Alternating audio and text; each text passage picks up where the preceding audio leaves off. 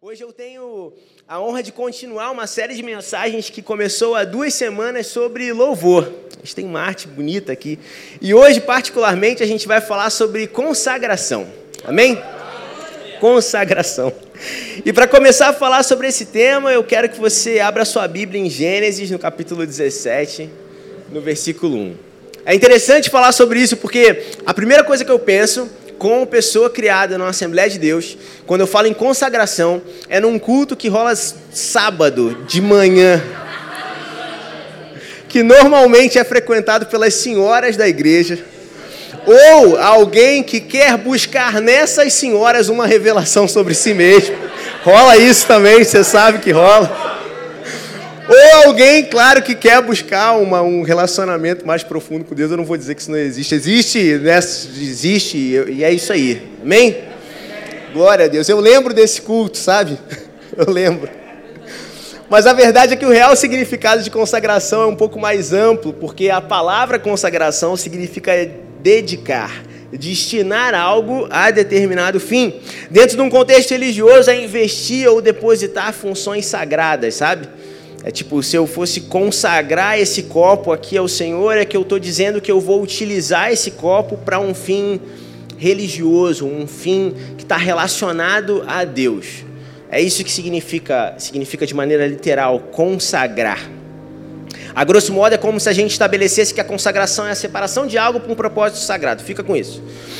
E aí a gente chega nesse texto aí de Gênesis 17, no versículo 1. E é um texto importante porque, para começar a falar sobre consagração, a gente vai falar primeiro sobre aliança. Em Gênesis 17, no versículo 1, fala o seguinte: Quando Abraão estava com 99 anos de idade, o Senhor lhe apareceu e disse: Eu sou o Deus Todo-Poderoso, ande segundo a minha vontade, seja íntegro.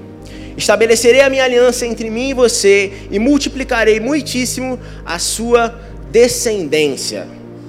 Deus fala com Abraão quando ele tinha 99 anos e faz uma aliança com ele. Diz: Eu vou estabelecer uma aliança entre eu e você e vou multiplicar muito a sua descendência. Ele fala isso para alguém que não tinha filhos. Se você continuar para o versículo 7, que é um versículo importante para a gente hoje, diz o seguinte: Estabelecerei a minha aliança como aliança eterna entre mim e você e os seus futuros descendentes, para ser o seu Deus e o Deus dos seus descendentes.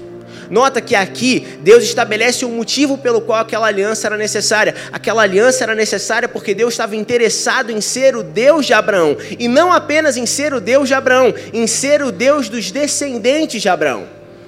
Quando a gente pensa nisso, eu não sei se isso já chamou a atenção de você alguma vez, mas a aliança que Deus fez com ele não está relacionada só a Deus querendo se aliançar a uma pessoa aleatória, que Deus escolheu mediante a sua graça ou a sua onisciência. Sim, escolheu por causa da sua onisciência, mas não era uma, uma, uma, aleatoriedade que levou Deus até Abraão. O que levou Deus até Abraão era uma necessidade de, da permanência, da continuidade do relacionamento entre o homem e Deus. Para para pensar sobre isso, porque logo antes de Abraão a gente tem Noé, a gente tem o dilúvio, a gente tem a Torre de Babel, que é o homem querendo chegar até Deus com o seu próprio braço, com a sua própria força, e aí a gente entra na história de Abraão.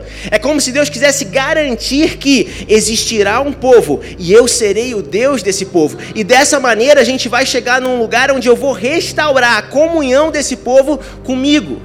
Você entende isso? E a importância disso? Você entende que era uma coisa que precisava dar certo? Precisava dar certo. Se você já fez fundamentos bíblicos ou escola United conosco, você deve lembrar de uma aula chamada Aliança de Sangue, na qual a gente entende a partir da queda do homem no Éden, que Deus vai conduzindo o seu povo por inúmeras alianças até uma aliança definitiva, que vem por meio do nascimento em carne de Cristo e a sua morte pelos nossos pecados. A aliança com Abraão é uma dessas alianças era importante, era necessária. É Deus conduzindo o seu povo de volta para si mesmo. Aquele povo que tinha recusado a Deus quando caiu no Éden. Eu estou te falando isso para você entender como essa aliança era importante. Vai para Deuteronômio aí no capítulo 7. Só muda uns livros para frente. Deuteronômio capítulo 7, no versículo 6.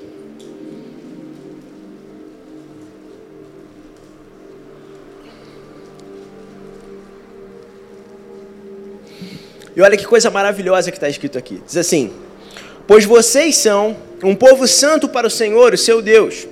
O Senhor, o seu Deus, os escolheu dentre todos os povos da face da terra para ser o seu povo, o seu tesouro pessoal. O Senhor não se afeiçoou a vocês, nem os escolheu por serem mais numerosos do que outros povos, pois vocês eram o menor de todos os povos, mas foi porque o Senhor os amou e por causa do juramento que fez aos seus antepassados, por isso ele os tirou com mão poderosa e os redimiu da terra da escravidão, do poder do Faraó, rei do Egito. Saibam, portanto, que o Senhor, o seu Deus, é Deus.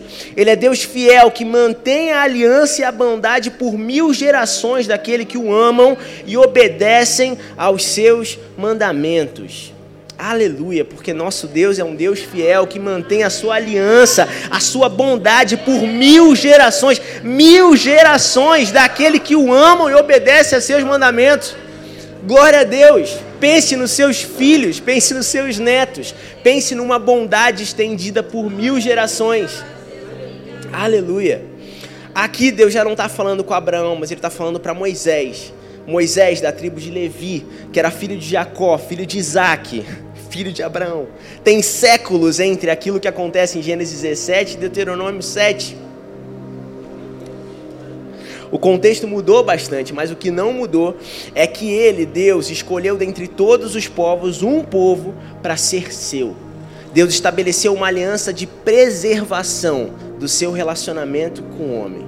Preservação. O povo era dele, é meu povo, eu me relaciono, eu vou ser o seu Deus, eu vou estender a minha bondade para você e vou estender essa bondade por gerações, se você me amar e obedecer os meus mandamentos. Aleluia. No capítulo 32 de Deuteronômio, vai avançando aí, Moisés já escolheu o seu sucessor e ele recita uma canção, ele está no fim da sua vida já. E aí no versículo 9 ele fala o seguinte: pois o povo preferido do Senhor é esse povo. Jacó é a herança que lhe coube, a herança que coube a Deus. Numa terra deserta ele o encontrou, numa região árida e de ventos uivantes. Ele o protegeu e dele cuidou, guardou como a menina dos seus olhos, como a águia que desperta a sua ninhada, paira sobre os seus filhotes e depois estende as asas para apanhá-los, levando-os sobre elas. O Senhor sozinho o levou, nenhum Deus estrangeiro o ajudou. Eu amo o quanto Deus ama Israel e o quanto Deus nos ama. Porque ele não ama de uma maneira, de uma maneira, não sei, de uma maneira é, diluída, insípida, uma maneira fraca. Ele ama de um jeito forte, ele se impõe, ele fala: é meu povo, como uma águia que se levanta sobre a sua ninhada, estende seus braços. Ele fez isso com o seu povo. Seu povo. Muita gente a gente olha para Deus e pensa no amor de Deus como uma coisa muito abstrata, muito fria. E tipo assim, Deus me ama, mas ele ama todo mundo. E como ele ama todo mundo, sabe? É como se ele não me amasse tanto assim, porque ele ama todo mundo. E eu entendo esse raciocínio porque nós somos aptos a amar e o nosso amor, ele, um, um amor, eu estou falando um amor que gera ação, sabe? Um amor que toca. Ele não pode ser estendido a milhares de pessoas. Tipo, eu amo minha esposa. É nítido que eu amo minha esposa porque eu vivo por ela, para ela, aquilo que eu faço, aquilo que eu faço, isso, isso reflete que eu amo a minha esposa. Uma pessoa, eu amo minha esposa. Se eu tivesse que amar uma centena de pessoas, como vocês, talvez eu sirva vocês. E eu trabalhe por vocês. E aí vocês vão olhar aquilo que eu faço e vão falar: ah, ele deve amar essas pessoas porque ele serve a elas. Mas se a gente estiver falando de milhares, e se a gente estiver falando de milhões, é como se o amor fosse sendo diluído e ele não é mais visível. E aí, quando a gente atribui essa, essa percepção do nosso amor terreno a Deus, a gente olha que o amor dele, pensa que o amor dele é diluído, é raso, é fraco. Mas não é. Mas não é. Glória a Deus! Não é. Deus é bom demais, cara. Não é. Aleluia. Antes desse texto que a gente leu, Deus já tinha separado para si, além de um povo, além de Israel, uma tribo inteira para servi-lo. São os descendentes de Levi. Moisés era da tribo de Levi, tá? Em Deuteronômio 10. Não precisa nem abrir, eu vou ler aqui para você. Ó. Naquela ocasião, o Senhor separou a tribo de Levi para carregar a arca da aliança do Senhor, para estar perante o Senhor, a fim de ministrar e pronunciar bênçãos em seu nome, como se faz ainda hoje.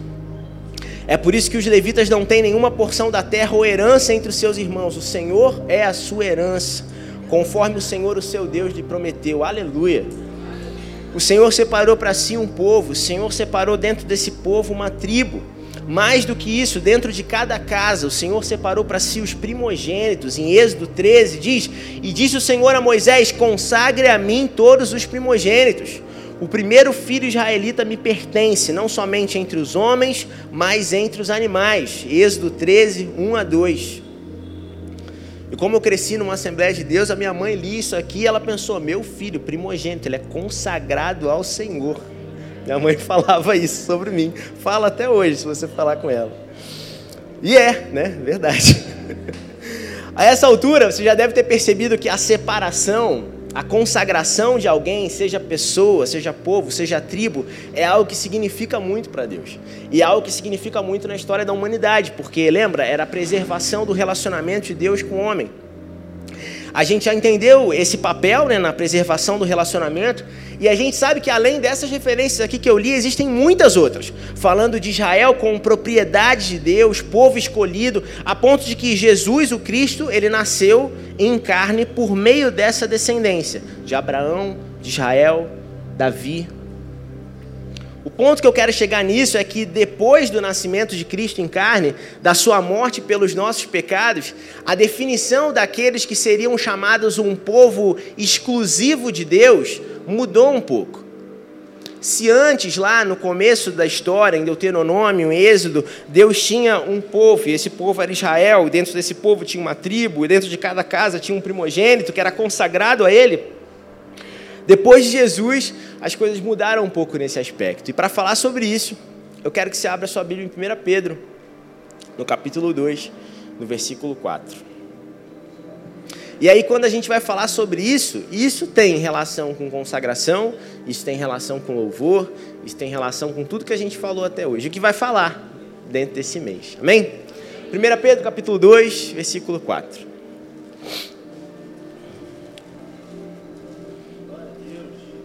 Aleluia.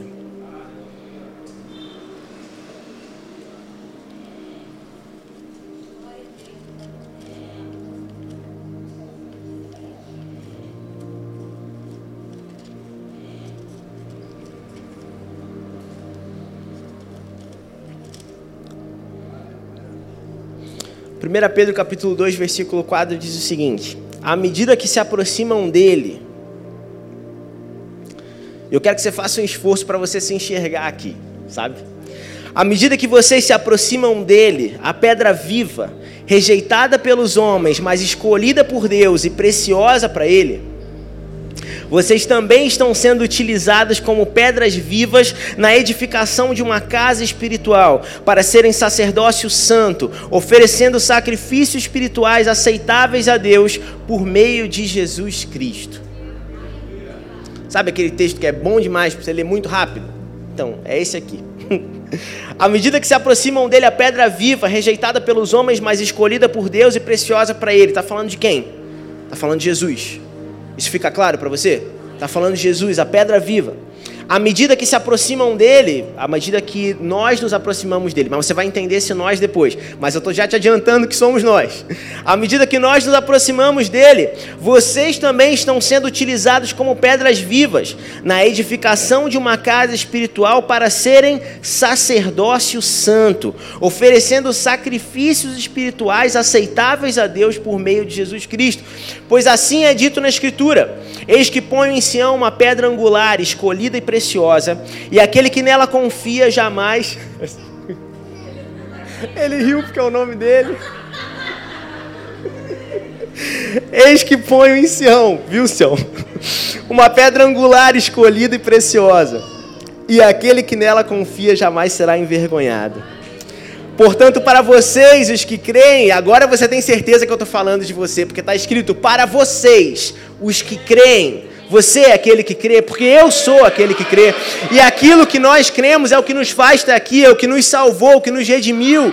Você entende isso? Para vocês, aqueles que creem, essa pedra é preciosa. Mas para os que não creem, a pedra que os construtores rejeitaram tornou-se a pedra angular e pedra de tropeço e rocha que faz cair. Os que não creem tropeçam porque desobedecem a mensagem para que também foram destinados. E a gente chega num versículo mais importante disso tudo, que diz assim: Vocês, porém, são geração eleita, sacerdócio real, nação santa, povo exclusivo de Deus, para anunciar as grandezas daquele que os chamou das trevas para a sua maravilhosa luz. Antes vocês nem sequer eram um povo, mas agora são povo de Deus. Não haviam recebido misericórdia, mas agora a receberam. Glória a Deus por isso. A gente poderia pregar sobre cada uma dessas características: geração eleita, sacerdócio real, nação santa. Mas quando a gente vai falar sobre consagração, eu quero falar sobre esse povo exclusivo de Deus que está aqui. E que diferença faz fazer parte de um povo exclusivo de Deus? Quais são as implicações de ser um povo exclusivo de Deus? O que, que isso traz para a nossa vida, sabe? Nós, os que cremos em Cristo, porque nós cremos em Cristo, jamais seremos envergonhados, está escrito isso ali. Somos uma geração eleita, sacerdócio real, fazemos parte de uma nação. Mesmo considerando que no mundo nós somos estrangeiros e peregrinos. No versículo 11 fala isso. A gente não leu, mas está escrito isso. Amados, insisto em que vocês, como estrangeiros e peregrinos no mundo, se abstenham dos desejos carnais que guerreiam contra a alma. Somos estrangeiros e peregrinos. Nós nos tornamos como Israel e porque nós fomos enxertados em Israel, como está escrito lá em Romanos 11, nós nos tornamos um povo exclusivo de Deus. Lembra daquilo que eu falava sobre Israel ser o povo de Deus, um povo amado por Ele, protegido por Ele, um povo com quem Ele queria se certificar que Ele tinha relacionamento? Nós, através da fé e porque nós cremos, nós nos tornamos um povo exclusivo de Deus. Um povo com quem Deus quer se relacionar, garantir que se relaciona. Um povo que é protegido por Deus, um povo que é alvo do seu amor, um povo que Deus deseja e faz aquilo que é necessário para chegar perto, sabe? Nós fazemos parte desse povo. Aleluia. Se antes a separação existia por causa de uma descendência física de Abraão, porque existiam os descendentes de Abraão e aqueles que não eram Abraão e do resto do mundo, agora a separação existe por meio de Abraão também, mas através da fé. Existe uma diferença entre aqueles que creem e aqueles que não creem, quem são filhos pertencentes a uma família e um povo, e aqueles que não creem, não pertencem e não fazem parte dessa família.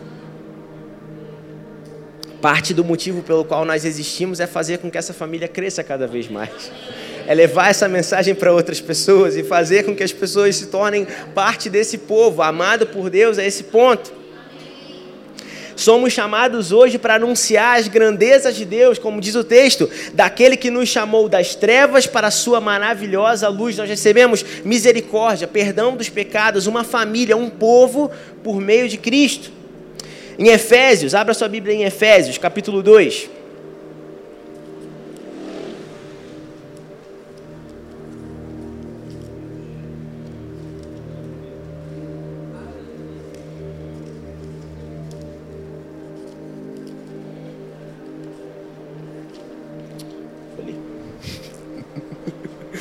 Efésios 2, do versículo 11, diz assim: Portanto, lembre-se que anteriormente vocês eram gentios por nascimento, gentios, não judeus, e chamados em circuncisão pelos aqueles que são circuncisão feita no corpo por mãos humanas, e que naquela época vocês estavam sem Cristo, separados da comunidade de Israel, sendo estrangeiros quanto às alianças da promessa, sem esperança e sem Deus no mundo.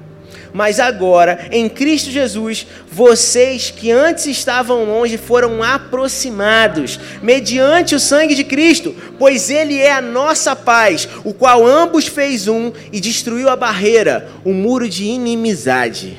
Ele é a nossa paz. Ele nos uniu e nos fez participantes das promessas e da aliança que existia com Israel por meio do seu sangue, do seu sacrifício. Deus é maravilhoso. Aleluia no versículo 19. Versículo 19. Ah, eu me perdi aqui. Eu quero, pastor. Obrigado. Você está em Gálatas, pastor? É Efésios. Tá tranquilo, tá tudo certo. Ai. Versículo 19 diz o seguinte: Portanto, vocês já não são estrangeiros nem forasteiros, aleluia, mas concidadãos dos santos e membros da família de Deus, aleluia, edificados sobre o fundamento dos apóstolos e dos profetas, tendo Jesus Cristo como pedra angular, no qual todo o edifício é ajustado e cresce para tornar-se um santuário santo no Senhor, aleluia. Nele vocês também estão sendo edificados juntos para se tornarem moradas de Deus por meio do seu Espírito. Aleluia. Você percebe que aquele outro texto que a gente leu em 1 Pedro torna, tem bastante mais sentido agora, depois que a gente lê esse, porque a gente se tornou concidadãos de Israel, porque a gente foi feito parte da família, porque ele nos integrou a uma aliança que já existia por meio de Jesus. Então, por meio de Cristo, agora a gente faz parte do povo dele, um povo exclusivo dele. E eu acho que agora todo mundo entendeu isso, né? Glória a Deus. Mas qual a associação disso com louvor? Sabe? Qual, por que o fato de que hoje nós somos um povo exclusivo de Deus? Qual a relação disso com aquilo que sai da nossa boca? O ponto é que nós aprendemos há duas semanas atrás com o pastor Caio que todo aquele que recebeu o dom da vida recebeu também o dom de louvar a Deus. Você lembra disso?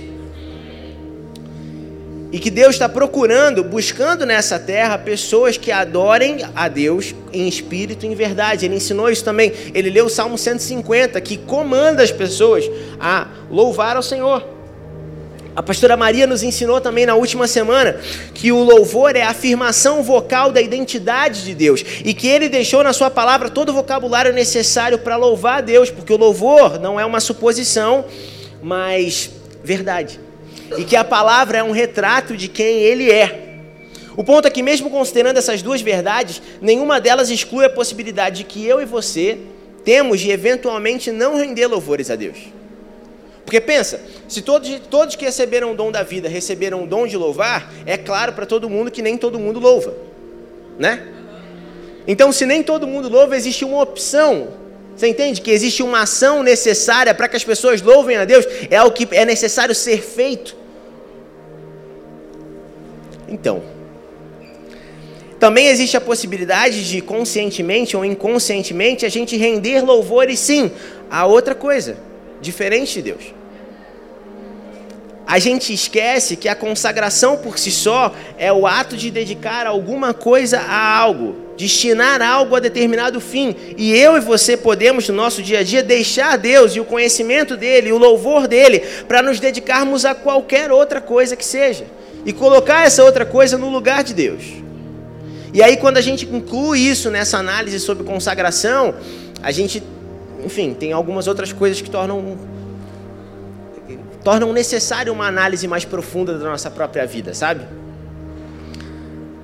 Substitui aqui a dedicação a Deus por dedicação ao seu trabalho, ao seu cônjuge, ao seu time de futebol, aos seus amigos, ao seu corpo, a qualquer outra coisa. Eu não estou falando que você não pode ter atenção a essas coisas ou dedicar a essas coisas, mas eu não estou falando disso.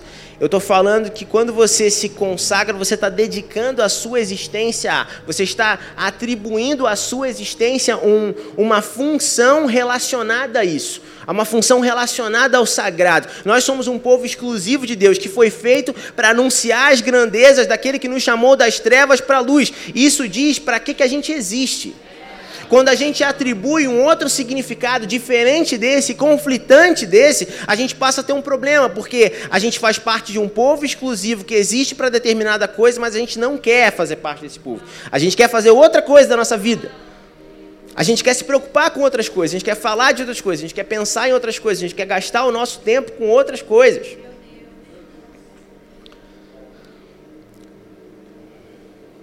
Pensa naquilo que sai dos seus lábios, no seu tempo, naquilo, pensa no que você pensa, sabe? Naquilo que você se importa.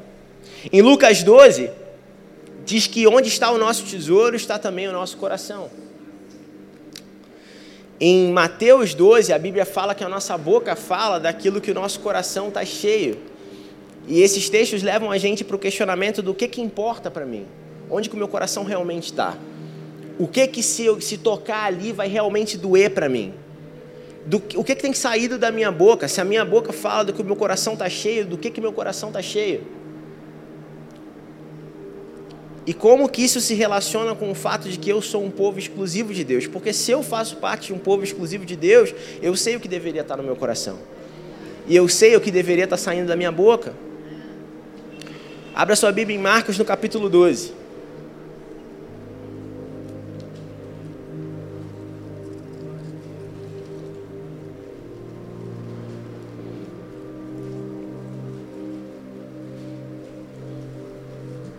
Marcos, no capítulo 12, no versículo 28.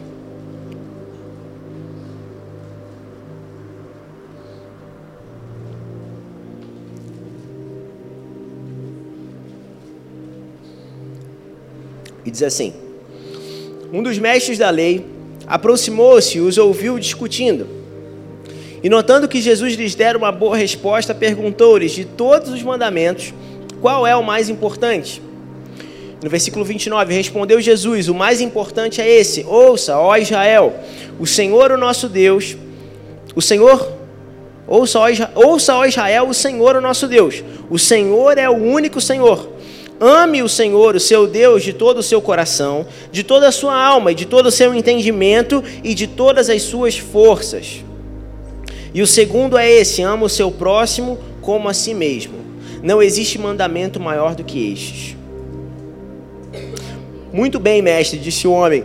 Está certo ao dizeres que Deus é único e não existe outro além dele. Amá-lo de todo o coração, de todo o entendimento, de todas as nossas forças e amar ao próximo como a si mesmo é mais importante do que todos os sacrifícios e ofertas. Quem disse isso não foi Jesus, foi o mestre da lei. Vendo que ele tinha respondido sabiamente, Jesus diz que o mestre respondeu sabiamente. É uma coisa considerável para dizer que Jesus fala. Pensa Jesus falando isso sobre você. Você respondeu sabiamente. Você, Jardel, respondeu sabiamente. Pô, isso é maravilhoso. Vendo isso, que ele tinha respondido sabiamente, Jesus lhe disse: Você não está longe do reino de Deus. E daí por diante, ninguém mais ousava lhe fazer perguntas.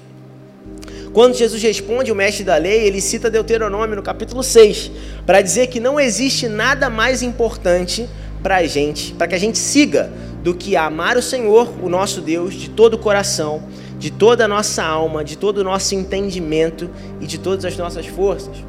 Em João 15, Diz também que nós amamos o Senhor quando a gente guarda os seus mandamentos. É o jeito que a gente tem de amar o Senhor. A gente não ama o Senhor através dos nossos sentimentos, a gente não expressa esse amor necessariamente através daquilo que a gente fala. A gente ama a Deus quando a gente obedece aquilo que ele estabeleceu. Está escrito isso lá. Isso leva a gente para um lugar onde não tem como a gente amar de uma maneira que não envolva ação, sabe? A gente não tem como amar superficialmente, não tem como ter aquele amor fraco, lembra que a gente falou no começo? Em relação a Deus. Devemos amar o Senhor com todo o nosso coração, alma, entendimento, e eu amo que no final ele fala de forças, porque ele fala de intensidade, sabe? Não tem como amar pouco, tem que ser muito. Indo além, a gente observa inúmeros lugares na palavra em que o povo ele se perde em relação a essa a esse mandamento, em relação ao mais importante mandamento. E falar sobre essas coisas é importante porque quando a gente fala sobre essas coisas, sobre uma dificuldade que o povo de Israel, lembra que agora a gente faz parte desse povo exclusivo de Deus, e a gente fala dessa dificuldade que eles tinham de permanecer íntegros a esse mandamento, a gente tem uma noção daquilo que também acontece se a gente tiver essa dificuldade. Você entende isso? A vida do povo de Israel ela serve para servir de exemplo como a nossa, a grosso modo. Você lê o Antigo Testamento, você observa toda a sua história e tudo aquilo que eles viveram, e hoje a gente ouve, lê, estuda e aprende sobre o nosso Deus, o seu caráter, a maneira como ele se relaciona e tudo mais. Em Jeremias, no capítulo 2, eu tinha falado Jeremias, capítulo 2? Desculpa, Jeremias, capítulo 2. Diz o seguinte, é no versículo 1: A palavra do Senhor veio a mim.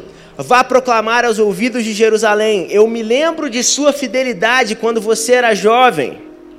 Como noiva, você me amava e me seguia pelo deserto por uma terra não semeada.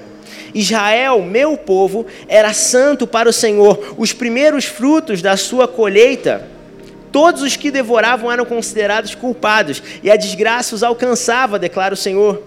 Ouça a palavra do Senhor, ó comunidade de Jacó, a todos os clãs da comunidade de Israel. Assim diz o Senhor: que falta os seus antepassados encontraram em mim, para que me deixassem e se afastassem de mim. Eles seguiram ídolos sem valor, tornando-se eles próprios sem valor. E esse é um texto forte demais, porque se você analisar isso aqui, o que o profeta está falando é que, como o povo seguiu a um ídolo no lugar do Senhor, e como eles seguiam esses ídolos sem valor, eles próprios tinham se tornado sem valor, sabe?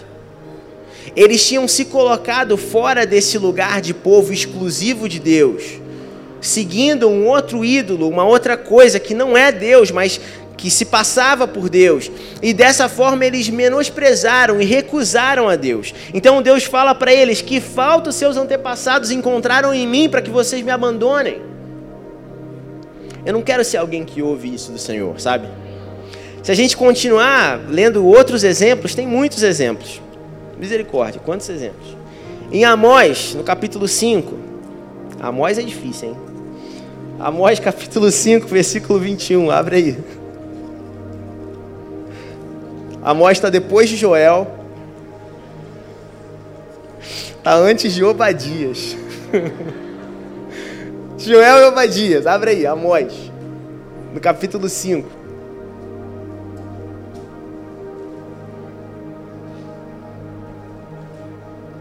Nesse texto aqui, a gente vê uma outra consequência dessa desobediência a Deus. Não é a mesma desobediência a Deus, é um outro contexto, é uma outra época, mas é o mesmo contexto de abandono da palavra de Deus, de corrupção, sabe? Corrupção no sentido de desvirtuar algo que era de determinada forma, é você corrompe, você muda aquilo. E o que Deus diz sobre eles é o seguinte: eu odeio e desprezo as suas festas religiosas, eu não suporto as suas assembleias solenes, mesmo que vocês me tragam holocaustos e ofertas de cereal, isso não me agradará. Mesmo que me tragam as melhores ofertas de comunhão, não darei a menor atenção a elas. Afastem de mim o som das suas canções e a música das suas liras. E aí a gente entra num ponto bem delicado e a gente entra na associação daquilo que a gente está falando sobre louvor. Por quê? Porque Deus diz: afastem de mim o som das suas canções e a música das suas liras. Antes ele fala até dos sacrifícios que o povo fazia, tudo isso tinha se tornado repugnante para o Senhor. E por quê? Porque não existia, existia falta de consagração a Deus o povo não era mais exclusivo de Deus, o povo havia se corrompido, ele servia a outros ídolos, e por essa corrupção, aquilo que saía dos lábios dele não tinha mais valor, e o próprio povo tinha se tornado sem valor, como a gente leu no outro texto. Então, por que, que falar sobre consagração e uma série sobre louvor é importante? Porque a falta da consagração suplanta aquilo que sai dos nossos lábios. Porque se a gente falhar em ter uma vida que é reta, que é íntegra, que é digna da vocação que nós recebemos como filhos de Deus, a gente se desqualifica para estar tá no lugar de pertencente a esse povo e se desqualifica, portanto, para ter o nosso louvor aceito. Isso quer dizer que aquilo que pode sair da nossa boca pode até ser perfeito, mas por causa do nosso caráter e da nossa vida, isso pode ser invalidado. E esse é um lugar que nós temos que evitar. Você entende isso? Por isso que no Salmo 51 o salmista diz: Não te deleitas em sacrifícios e nem te agradas em holocaustos, senão eu extraria. Os sacrifícios que agradam a Deus são um espírito quebrantado, um coração quebrantado e contrito, ó Deus, não desprezarás. Por tua boa vontade faze Sião prosperar, ergue os muros de Jerusalém. Então te agradarás dos sacrifícios sinceros, das ofertas queimadas e dos holocaustos, e novilhos serão oferecidos sobre o teu altar. O salmista conduz a gente para um lugar onde a gente consegue entender que não é exatamente, não é somente o nosso sacrifício, o nosso, o nosso louvor, aquilo que sai da nossa boca, não é necessariamente aquilo que a gente faz Aqui ele fala de sacrifícios e holocaustos, que agrada a Deus, mas que Deus está preocupado com o nosso coração quebrantado e contrito diante dele. O salmista nos leva para um lugar onde a gente entende que quando a gente deposita diante de Deus um coração quebrantado e contrito, ciente das nossas próprias falhas, mas buscando em Deus, que é o lugar certo, o aprimoramento necessário para que a gente se torne digno, porque nós somos dignos nele. Deus não nos rejeita. E é só por causa disso que a gente pode passar de uma verdade tão dura como essa, de que Deus rejeita o louvor e o sacrifício daqueles que não, não vivem de acordo com aquilo que Ele estabeleceu, para um lugar de esperança. Porque nós temos em Deus a solução para esse problema. Nós podemos analisar através da palavra a nossa própria vida e buscar nela a solução e, e o conhecimento para que a gente seja aperfeiçoado por meio dela, sabe? E levar com tudo isso o nosso coração contrito a Deus, crendo, sabendo e recebendo auxílio, apoio e aquele amor forte de Deus que quer se relacionar conosco. Então, essa não é uma mensagem de condenação, mas de encorajamento, de alerta, sabe? Se você for lá para Deuteronômio no capítulo 6, que é aquele texto que Jesus usa para responder o mestre da lei, abre aí, Deuteronômio 6.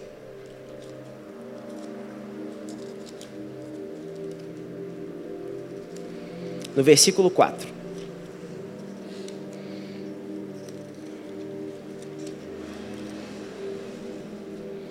Diz o seguinte: Ouça, ó Israel, o Senhor, o nosso Deus, é o único Senhor. Ame o Senhor, o seu Deus, de todo o seu coração, de toda a sua alma de todas as suas forças. Que todas essas palavras que hoje lhes ordeno estejam em seu coração. Reflete sobre isso que todas as palavras que hoje lhes ordeno estejam em seu coração. Ensine-as com persistência a seus filhos. Converse sobre elas quando estiver sentado em casa, quando estiver andando pelo caminho, quando se deitar e quando se levantar. Amarre-as como um sinal nos braços e prenda-as na testa. Escreva nos batentes das portas de sua casa e em seus portões. Em Deuteronômio 6, a gente tem uma resposta para essa indagação e para esse problema de hoje. Nós temos que guardar essa palavra que nos é ensinada dentro do nosso coração. Nós devemos permitir que essa palavra faça parte de toda a nossa vida, conversar sobre ela enquanto nós caminhamos pelo caminho, ensinar com perseverança aos nossos filhos, escrever como lembrança nos nossos braços, nos umbrais das nossas portas. Essa palavra é aquilo que tem o poder de transformar quem nós somos, a nossa vida e nos fazer limpos.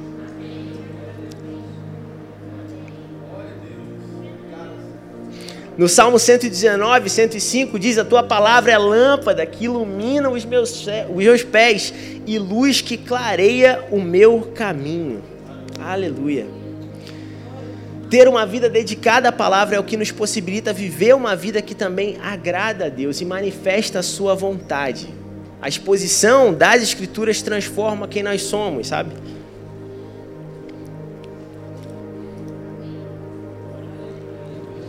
Abra sua Bíblia em Hebreus 3.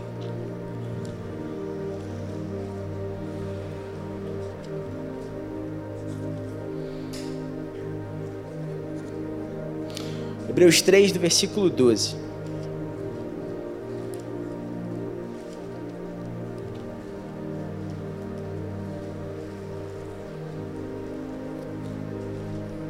A gente já está acabando já. Mas Hebreus 3, no versículo 12, diz o seguinte: Cuidado, irmãos, para que nenhum de vocês tenha um coração perverso e incrédulo que se afaste do Deus vivo.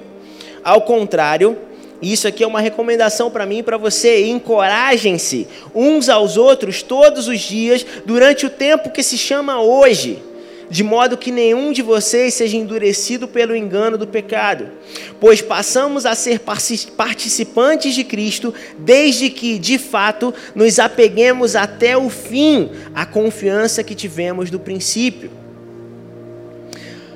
Reflete sobre o passamos a ser participantes de Cristo desde que de fato nos apeguemos até o fim. Olha a profundidade disso, porque não coloca a gente no lugar onde a gente pode receber a Cristo e receber da Sua palavra e continuar a viver uma vida despreocupada como nós vivíamos outrora. Por quê? Porque nós nos tornamos participantes de Cristo, desde que, de fato, a gente se apegue até o fim à confiança que nós tivemos no início.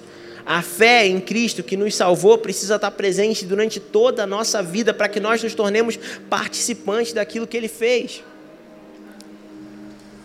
Por isso é que se diz: se hoje vocês ouvirem a sua voz, não endureçam o coração como na rebelião. Se hoje vocês ouvirem a sua voz, não endureçam o seu coração. Deixa isso ressoar na sua mente agora. Se hoje vocês ouvirem a sua voz, não endureçam o seu coração. Aleluia.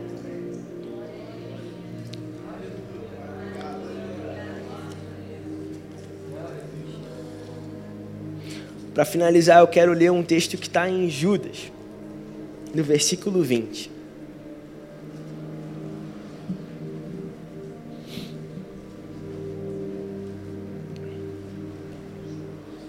Judas é antes de Apocalipse.